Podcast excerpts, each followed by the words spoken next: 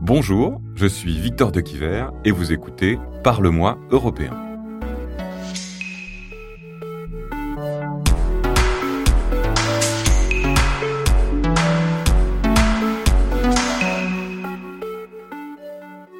Bah, en tant qu'Italienne, honnêtement, moi, j'ai ressenti beaucoup euh, quand il y a eu vraiment la crise de migration que bah, on était seuls. Quoi. Les États, ils disaient, bah, nous, on prend 20 migrants, mais c'est quoi 20 migrants?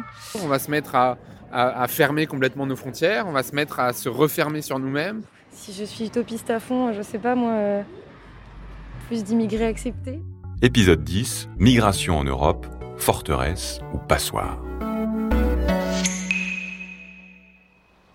Selon l'Organisation internationale pour les migrations, 17 000 personnes sont mortes en Méditerranée depuis 2014. Hommes, femmes et enfants, tous tentés de gagner les côtes européennes en quête d'un avenir meilleur. C'est ce qui fait dire à certains que l'Europe est une forteresse imprenable et inhumaine. Non seulement elle regarde les migrants se noyer dans une relative indifférence, mais elle empêche les bateaux des ONG de leur porter secours.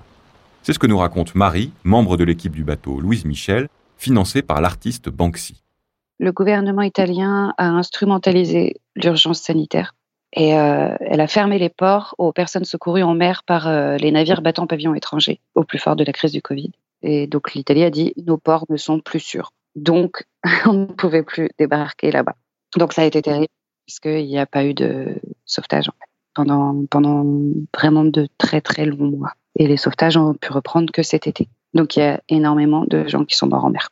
Si les Italiens en arrivent là où ils en sont aujourd'hui avec un tel niveau de ras-le-bol, c'est de l'ordre de la responsabilité de l'Europe. L'Europe laisse l'Italie se débrouiller tout seul et laisse la société civile euh, faire le travail à sa place. En tant qu'Européens, on a le devoir de le secourir. C'est quelque chose qui se passe à nos frontières. Les personnes qu'on récupère dans l'eau, c'est pas des personnes qui viennent envahir l'Europe, c'est pas des personnes qui viennent chercher les allocations ou je ne sais quelle bêtise. C'est des personnes qui fuient la torture, qui fuient le racket, qui fuient le viol. C'est leur seule façon de survivre, c'est de partir par la mer.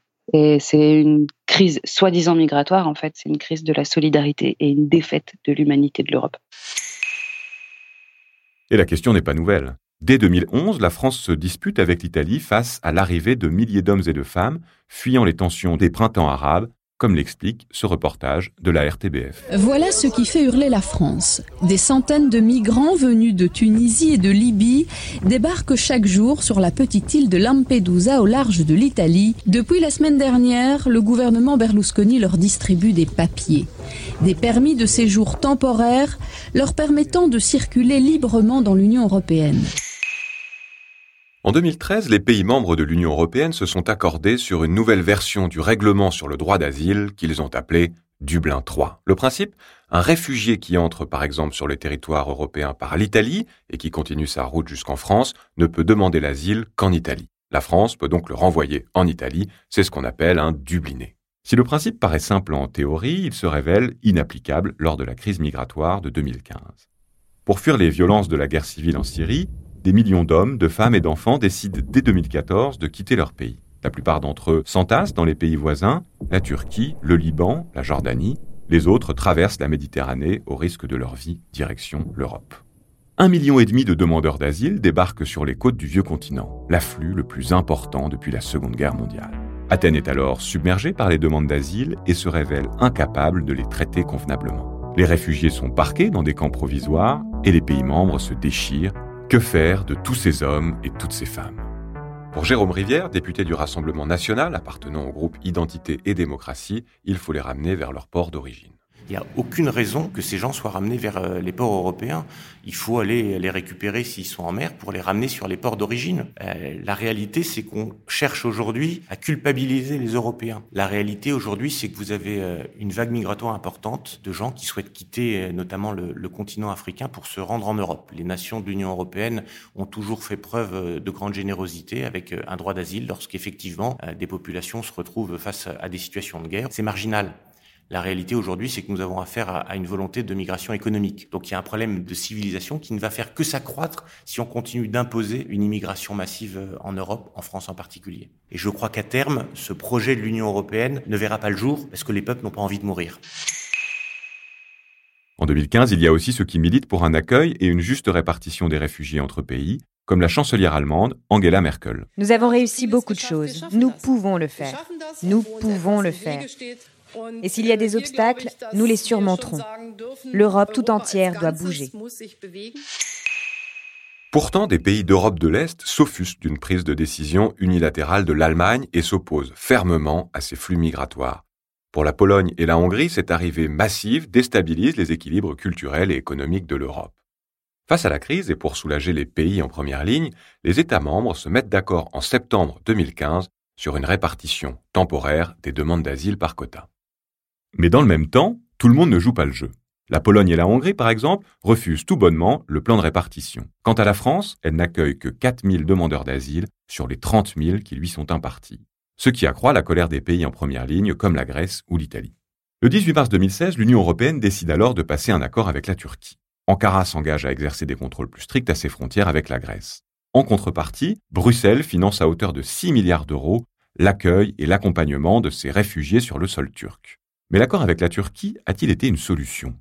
Sylvie Guillaume, députée du groupe social-démocrate. J'étais déjà députée, je suis tombée de ma chaise quand on a appris ça, parce qu'en réalité, la Commission a décidé finalement de verrouiller l'accès euh, à l'Union européenne en verrouillant la frontière turque. Si on est euh, cynique, c'est plutôt bien vu, c'est-à-dire que les gens peuvent plus bouger euh, et on dit aux Turcs de faire le gendarme. Mais en réalité, euh, d'abord, c'est inadmissible d'un point de vue de la sécurité et de la demande de protection internationale. Et deuxièmement, euh, c'est mettre l'Union européenne dans les mains d'un seul État tiers, qui est la Turquie, qui peut faire du chantage à tout moment euh, avec les millions de personnes qui ont été accueillies. Donc, à la première occasion, M. Erdogan fait pression sur l'Union en disant, bah, moi, si vous faites pas ce que je veux, bah, j'ouvre les frontières et puis advienne que pourra. Depuis 2015, les flux de migrants arrivant en Europe ont nettement diminué. Mais des milliers de personnes sont encore parquées dans des camps et vivent dans des conditions déplorables, comme l'a encore prouvé récemment l'incendie du camp de Moria sur l'île de Lesbos en Grèce. C'est ce que nous explique la politologue et militante du droit à l'immigration, Catherine Vitol de Venden. Dans les gens qui sont restés dans les camps, qui étaient souvent depuis longtemps, comme à Moria par exemple, et dans quelques autres, à Samos, à Kos, etc., le confinement a été complètement désastreux parce que souvent il n'y avait pas d'approvisionnement en nourriture ni en autres biens euh, de stricte nécessité. Euh, il n'y avait plus du tout de procédure euh, d'asile. Parfois ils attendaient depuis plus d'un an une réponse à leur demande d'asile en Grèce et là tout était bloqué. donc bah, ça a conduit à ce qu'on a vu, l'incendie du camp de Moria, le mécontentement des populations sur place qui avaient pourtant relativement bien accueilli euh, ces personnes au début, et puis euh, donc euh, l'absence de réponse européenne solidaire sur la solution à donner à ces îles grecques qui sont dans une situation tout à fait difficile entre le tourisme d'un côté et l'accueil des réfugiés de l'autre. Et en même temps, il y a quelques pays qui sont beaucoup plus solidaires. Par exemple, pour le camp de Moria, il y avait 12 000 personnes, 12 euh, 500, je crois, à Moria, dans un camp qui était fait pour 3 000 personnes. L'Allemagne seule a dit qu'elle allait en prendre. 12 000 personnes pour 27 États européens, c'est pas beaucoup. Hein. Donc, euh, je pense que chacun peut euh, accueillir, euh, dans la mesure de ses possibilités, une série de ces gens qui attendent désespérément une solution à leur demande d'asile. Et ça peut être un acte de solidarité, aussi bien à l'échelon national qu'à l'échelon local, qui marquerait, disons, la prise de conscience du contexte européen en la matière. Il n'y a pas de raison que ce soit toujours l'Allemagne qui soit le seul pays volontaire se déclarant prêt à accueillir le plus grand nombre. Alors que monte l'extrême droite en Allemagne et que la Ligue du Nord perce aux élections en Italie, les institutions proposent une nouvelle fois de réformer le règlement sur le droit d'asile. Mais comment réconcilier 27 pays membres aux positions diamétralement opposées? C'est tout l'enjeu du nouveau pacte sur l'immigration et l'asile présenté par la Commission européenne le 23 septembre 2020. Meilleure gestion des frontières extérieures, politique de retour accélérée, solidarité obligée et constante entre les pays Code de conduite pour les secours en mer, nouveau partenariat avec les pays d'origine, le texte cherche un compromis pour surmonter les vieilles rancunes. Mais le projet déçoit beaucoup de députés européens. Le principe de Dublin, qui stipule que le pays d'entrée est celui qui doit traiter la demande d'asile, n'est pas supprimé. Et pour la députée social-démocrate Sylvie Guillaume, c'est encore une occasion manquée. Il y a des choses pas mal parce que ça permet, par exemple, d'essayer de trouver euh, de meilleurs liens, euh, de meilleurs partenariats avec les pays euh, qui sont source de déplacement de, personnes pour lutter contre les passeurs. Mais sinon, l'approche, c'est on renforce le contrôle des frontières extérieures et on fait un tri avant que les personnes entrent sur le territoire de l'Union. Et ça oblige forcément à mettre les gens en rétention ou en détention. La détention, c'est ce qui devrait exister en dernier ressort, parce que les personnes qui migrent, elles n'ont pas commis de délit. Donc il n'y a pas de raison, a priori, d'utiliser la détention, sauf que les polices euh, ne savent pas faire autre chose. Le sentiment, c'est qu'on a un peu euh, euh, un côté expéditif de l'examen de la situation des personnes. C'est ça le principe, euh, le principe global, et un principe de solidarité qui, en fait, euh, entre les pays membres, qui, n'est pas tout à fait réel. Et pourtant, pour Fabienne Keller, députée du groupe Renew Europe, ce texte est le seul compromis possible aujourd'hui. Elle a le mérite d'exister et de prendre le sujet à bras le corps. Il y a de vraies questions au sujet du respect des droits des personnes à solliciter l'asile. Nous demanderons en tant que Parlement européen des garanties dans ce sens. Sur l'application du principe de solidarité, c'est un peu plus compliqué puisque la Commission a déjà proposé des dérogations pour les pays, en fait, groupe de Visegrad, hein, hongrois, tchèques, polonais qui ne veulent pas, de toute évidence, participer à la relocalisation. Une proposition leur est faite de euh, contribuer autrement, notamment par la gestion des, retours.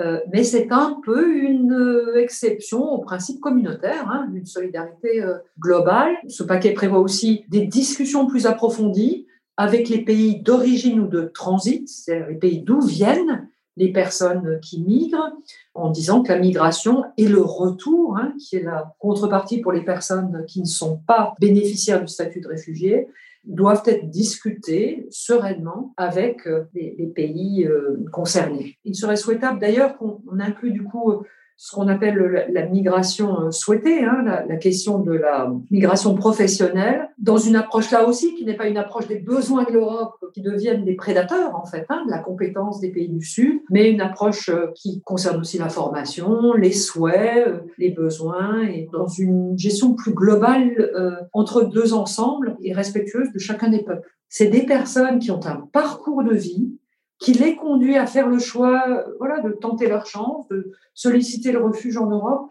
Et ces parcours de vie doivent être profondément respectés. À nous de les accueillir avec humanité. Si on ne peut pas les garder, de le leur dire, mais de les accompagner de manière décente, parfois avec une aide à la réinstallation, enfin, euh, dans le respect euh, des personnes.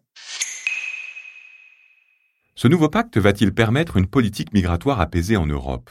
L'Union européenne peut-elle trouver ce fameux équilibre entre solidarité et responsabilité que souhaite tant la présidente de la Commission, Ursula von der Leyen? L'avenir nous le dira. D'autant que, selon Karima Deli, députée des Verts, les flux migratoires pourraient repartir à la hausse dans les années à venir. Il y a déjà des populations qui bougent hein, dans le monde à cause des conséquences climatiques. Et donc, à un moment, il va falloir qu'on prenne au sérieux la question des réfugiés climatiques l'Europe doit se retrouver très forte sur les questions notamment de solidarité. Et quel plus beau message que d'envoyer la réconciliation entre le Nord et le Sud juste pour sauver des vies. Est-ce que, comme le suggère Karima Deli, l'Europe pourrait être le lieu de la réconciliation entre le Nord et le Sud en accueillant ces migrants?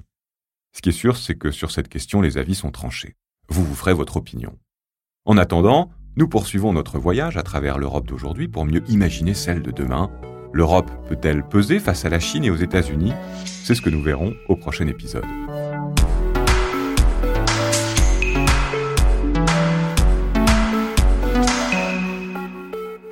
Parle-moi européen, un podcast produit par Bababam pour le Parlement européen, présenté par Victor de Quiver et préparé avec Quentin Tenot.